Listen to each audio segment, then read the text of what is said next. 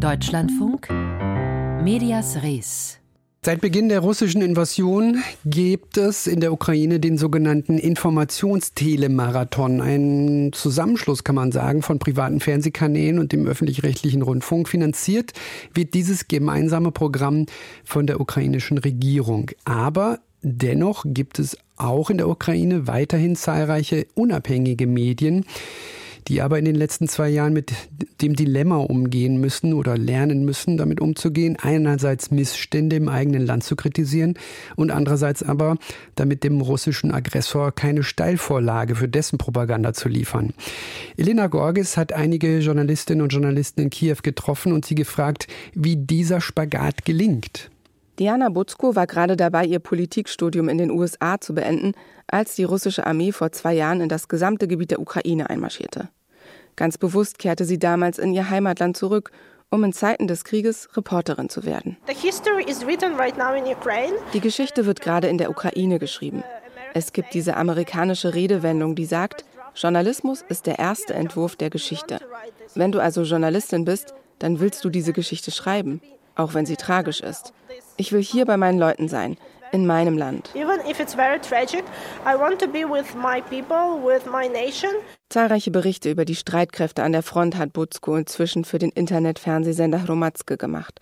Zum Beispiel auch aus der Stadt Avdiivka, aus der sich die ukrainische Armee am Wochenende unter russischem Druck zurückgezogen hat. Trotz der äußerst schwierigen Lage sei es wichtig, über Missstände zu berichten, sagt Butsko. Über Korruption zum Beispiel selbst wenn sie militär stattfindet. Ich denke, die Wahrheit schadet niemals. Das ist meine Grundregel, seitdem ich als Journalistin arbeite.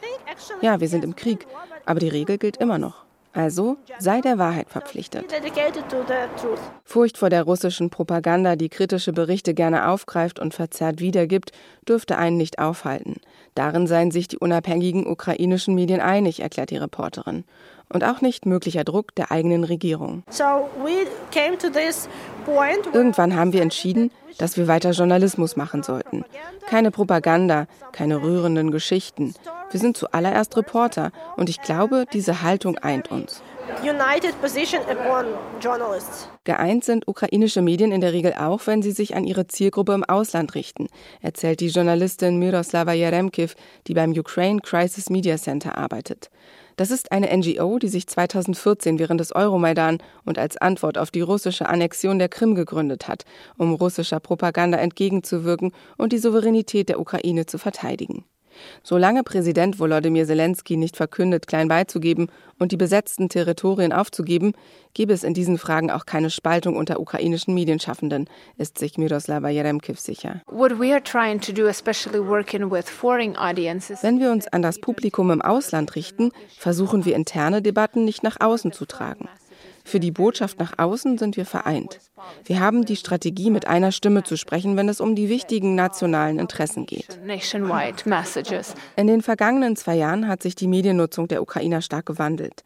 Viele nutzen heute den Messenger Telegram, über den in verschiedenen Kanälen Informationen verbreitet werden, etwa über Luftalarm. Es können aber auch Desinformationen dabei sein.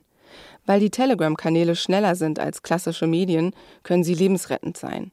Oft ist aber unklar, wer dahinter steckt und wie hoch der Wahrheitsgehalt ist. Nur noch ein Drittel aller Ukrainer schalten inzwischen den Fernseher ein.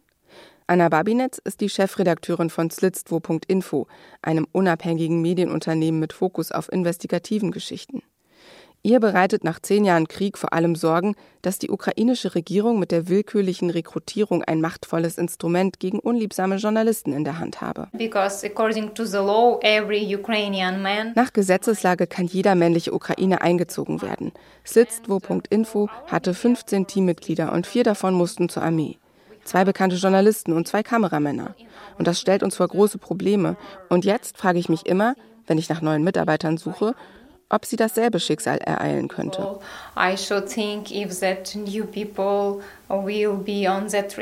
Sie habe keine Beweise, dass die Regierung gezielt vorgehe, aber für ihr kleines Team sei die Einberufung der Kollegen ein schmerzlicher Verlust gewesen, so Anna Babinetz. Von Zensur will sie aber nicht sprechen. Sie könne sich nicht erinnern, irgendeine brisante Enthüllung aus Angst nicht veröffentlicht zu haben. Für Danilo Mokrik von der Online-Zeitung Kiew Independent, die sich an englischsprachige Leserinnen und Leser weltweit richtet, bleibt es die größte Herausforderung, den Menschen außerhalb der Ukraine klarzumachen, was es heißt, mit der andauernden russischen Aggression zu leben. Ihn beschleicht manchmal das Gefühl, die internationale Öffentlichkeit habe nach den russischen Kriegsverbrechen in Bucha und Isium einfach weitergeschaltet wie bei einer Netflix-Show. Für uns ist es die Realität, in der wir leben. Wir können es uns nicht leisten, das Interesse zu verlieren. Manchmal fühlen wir die Erschöpfung, manchmal sind wir müde, aber wir müssen weitermachen. Ein Bericht von Elena Gorgis.